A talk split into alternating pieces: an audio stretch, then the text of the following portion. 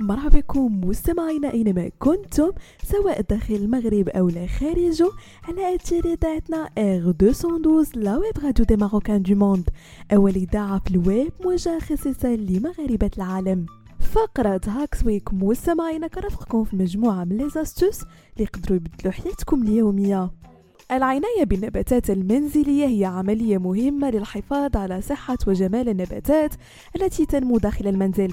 فتوفير الرعاية الصحيحة لمثل هذه النباتات يمكن أن يساعد في تعزيز نموها ومظهرها ويساهم في إحساسنا بالراحة والهدوء داخل المنزل. وعلى الرغم من أن العديد من الأشخاص يحبون النباتات ويرغبون في العناية بها إلا أنه من الممكن أن يقعوا في بعض الأخطاء التي قد تؤثر سلبا على صحتها ونموها.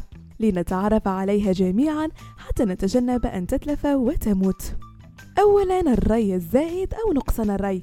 قد يكون واحدا من أكثر الأخطاء شيوعا إما أن تكون نباتات تتلقى كمية زائدة من الماء مما يؤدي إلى تسمم الجذور أو لا تحصل على ما يكفي من الماء مما يؤدي إلى جفافها. في المتوسط يجب أن تسقي نباتاتك مرة واحدة في الأسبوع ويعتمد هذا على نوع النبات وحجمه وعمره والظروف البيئية الموجودة فيه. قبل الري اختبر التربة بإصبعك. إذا ظلت الطبقة العلوية رطبة فانتظر بضعة أيام أخرى. ثانيا استخدام الأسمدة بشكل مفرط. رغم أن الأسمدة ضرورية لتغذية النباتات وتعزيز نموها إلا أن الاستعمال المفرط لها قد يؤدي إلى حدوث تسمم للنباتات.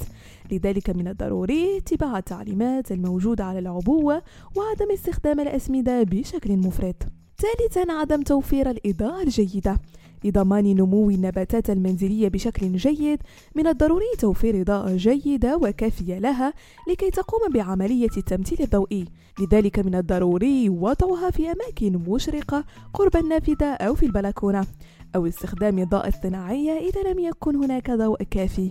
وأخيرا مستمعين تجاهل علامات الأمراض.